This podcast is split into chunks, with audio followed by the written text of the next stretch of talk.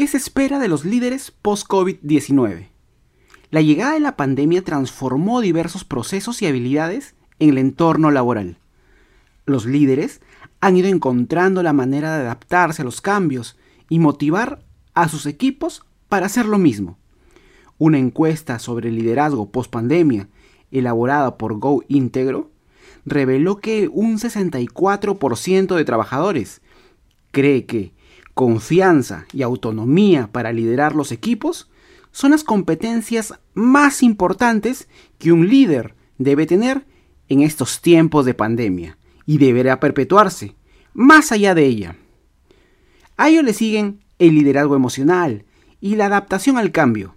Asimismo, más del 40% cree que un líder pospandémico debe tener una comunicación efectiva, liderar la transformación digital de su organización y ser resilientes.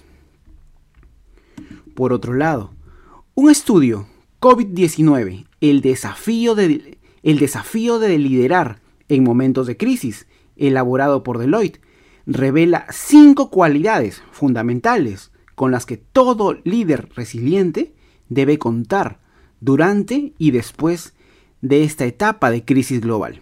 Veamos. Corazón y cabeza. Un líder resiliente debe ser empático y capaz de ponerse en la piel de sus trabajadores y clientes, pero al mismo tiempo debe ser firme y racional para proteger el rendimiento económico de la compañía. Lo primero es la misión. Los líderes deben de ser capaces de estabilizar sus empresas durante la crisis y, en estas circunstancias extraordinarias, buscar nuevas oportunidades.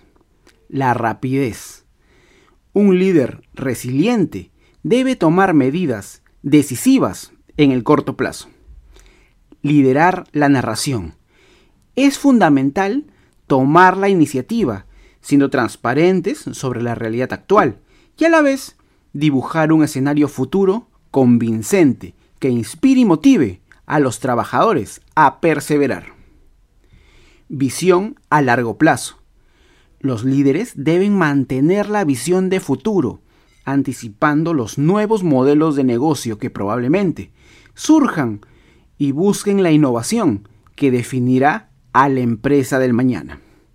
Además, es importante que los líderes resilientes tengan presente el lado humano de la crisis. Su prioridad debe ser la protección de sus trabajadores, asegurando su salud y seguridad, seguido de su bienestar económico. Además, por el bien de los mismos, trabajadores y clientes, así como de los inversores, los líderes deben velar por el rendimiento financiero durante la crisis, tomando decisiones basadas en hechos.